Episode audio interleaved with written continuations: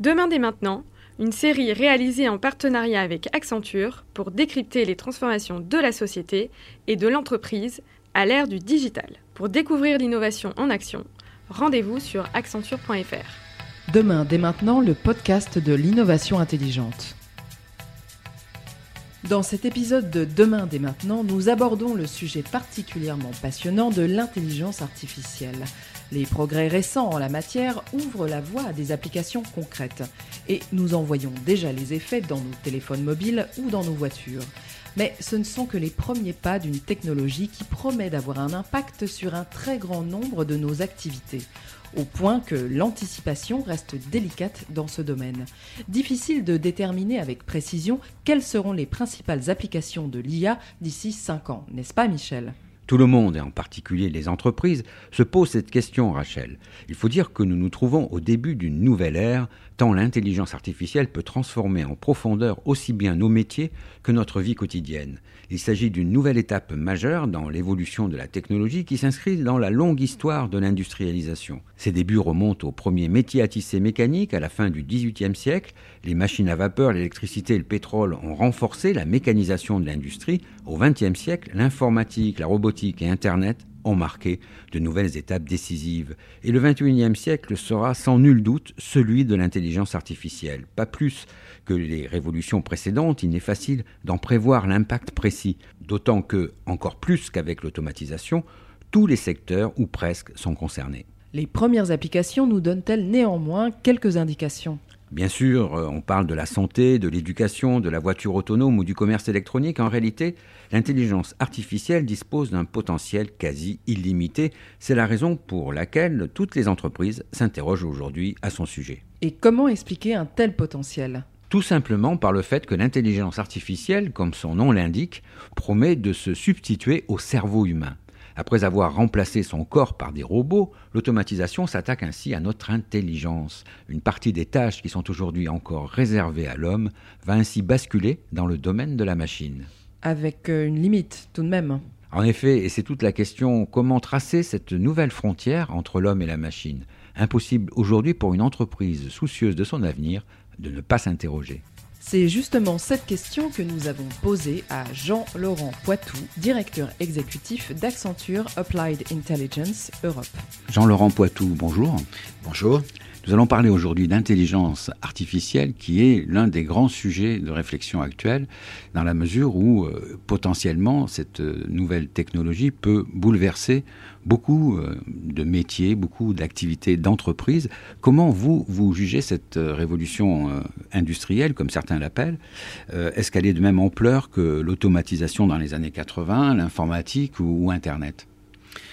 Je crois effectivement qu'on peut parler d'une nouvelle révolution on a eu dans l'histoire tendance à s'en servir assez souvent de ce terme, mais ce qui se passe de très différent aujourd'hui, c'est non pas une nouvelle vague technologique, mais la matière première que sont les données, qui est disponible dans des quantités qu'on n'a absolument pas connues avant. C'est amusant d'ailleurs parce que l'intelligence artificielle en tant que technique, ce qu'on appelle l'apprentissage automatique, l'apprentissage profond, machine learning et deep learning, ça a commencé à émergé il y a plus de 30 ans. Et il y a déjà eu deux hivers de l'intelligence artificielle, des périodes pendant lesquelles les savants, les mathématiciens, les informaticiens qui faisaient du machine learning et du deep learning étaient marginalisés dans leurs champs de recherche respectifs. Pour quelle raison Ce qui n'était pas disponible à l'époque, c'était l'information nécessaire pour former et pour entraîner les algorithmes et les machines. 90% de l'information disponible aujourd'hui a été produite dans les deux dernières années. Pour deux raisons. Il y a beaucoup plus de machines qui produisent des données et il y a beaucoup plus d'humains qui utilisent ces machines. Vous voulez parler des capteurs, de tout ce qui collecte les données On a des capteurs dans les voitures. Il n'y a pas très longtemps, quand on donnait un coup de volant dans sa voiture ou un coup de frein, quand on prenait une image d'une fracture ou d'une tumeur, quand on se pesait le matin ou quand on allait courir après cette pesée pour essayer de contrer ce qu'on venait de voir sur la balance, rien de tout ça n'était mesuré, en tout cas stocké dans des machines disponibles par tous. Au mieux, c'était stocké localement sur le disque dur du euh, médecin qui avait fait la radio ou dans la voiture. Aujourd'hui, ces données sont captées sont stockées, sont transmises à des ordinateurs qui permettent de l'avoir de façon centralisée. Et donc de l'exploiter, de faire des calculs à partir de ces données. À partir du moment où on a des volumes de données importants qui représentent des milliards d'utilisateurs, on compte qu'il y a 3 milliards 800 millions de personnes qui utilisent des objets connectés aujourd'hui dans le monde, ça permet d'avoir des jeux de données qui font que plutôt que de programmer la machine pour lui expliquer ce qu'elle doit faire, on lui donne des exemples de ce qui a marché et de ce qui n'a pas marché, et elle en déduit la façon de se comporter la prochaine fois. Donc elle apprend par elle-même. La machine apprend par elle-même, et ça n'était pas possible quand les jeux de données étaient très réduits. Ça devient possible aujourd'hui avec ces masses d'informations sur toutes les situations de la vie depuis la conduite, les examens médicaux, les transactions financières, les appels au centre d'appel de son opérateur télécom ou le relevé de mesure dans le compteur électrique ou de gaz. Donc une masse de données, une masse d'informations qui sont captées, et ensuite euh, il faut également une puissance informatique et des algorithmes capables de tirer profit de toutes ces données. Vous avez raison, le volume de données donne lieu à des nouvelles applications d'intelligence artificielle parce que la puissance de calcul a progressé suivant une loi qu'on appelle souvent la loi de mort qui dit que ça croît de façon exponentielle. Le mot dit bien la vitesse à laquelle ce calcul est possible à des prix de plus en plus faibles. Et donc, cette combinaison de énormément de données et des puissances de calcul qui croissent de façon exponentielle rend possible l'intelligence artificielle.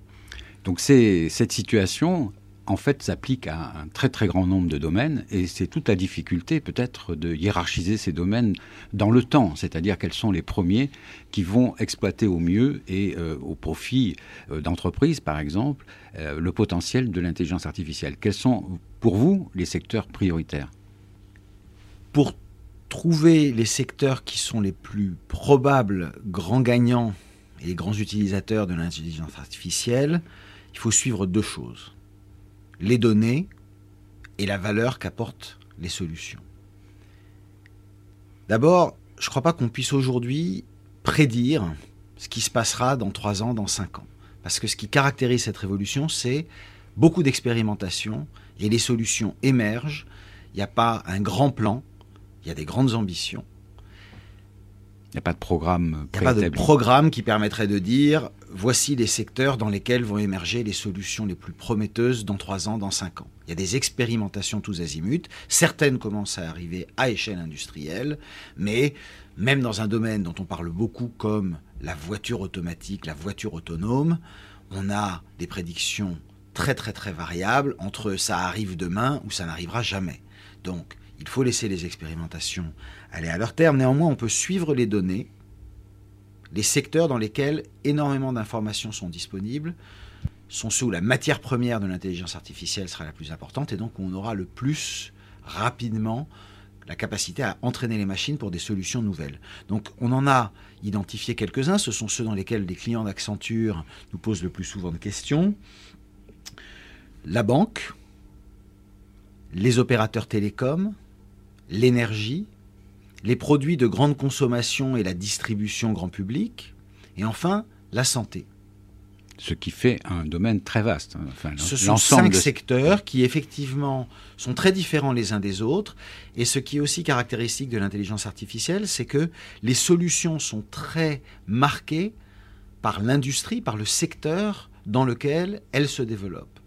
Par exemple, dans le domaine de la banque, l'impact majeur se situe autour du contrôle de la fraude, de la lutte contre le blanchiment de l'argent. En d'autres termes, éviter que les gens utilisent la banque pour cacher de l'argent sans empêcher tous ceux qui font des virements absolument légitimes de les faire parce que tout virement serait contrôlé systématiquement. De la même façon, dans le secteur des télécommunications, ce qui est très important, c'est l'expérience du client. On a tous l'habitude du centre d'appel qui était très long à atteindre avec plein de touches à, appuyer sur son téléphone pour arriver jusqu'à un interlocuteur humain. Aujourd'hui, l'interaction est simplifiée, automatisée. On a des réponses simples à des questions simples beaucoup plus vite et à toute heure du jour et de la nuit grâce à l'intelligence artificielle. C'est un cas d'usage très différent de celui de la banque. Dans le domaine de la santé, on a cette autre règle qui est de suivre la valeur. La valeur, pas nécessairement l'argent que permet de gagner l'intelligence artificielle, mais la valeur du service rendu par l'intelligence artificielle. Les industriels de la pharmacie utilisent l'intelligence artificielle pour beaucoup plus vite traiter dans ce qu'on appelle la pharmacovigilance, les remontées d'informations de patients qui disent ressentir des effets secondaires néfastes d'un médicament et de trier les masses très importantes de faux effets secondaires et d'identifier beaucoup plus vite ceux qui doivent véritablement rapidement donner lieu à un changement de médicament ou à la création de nouvelles solutions de galénique, c'est-à-dire de formules des médicaments. Est-ce qu'aujourd'hui vos clients euh, s'interrogent sur euh, comment utiliser l'intelligence artificielle? C'est une question qu'ils se posent dans ces termes?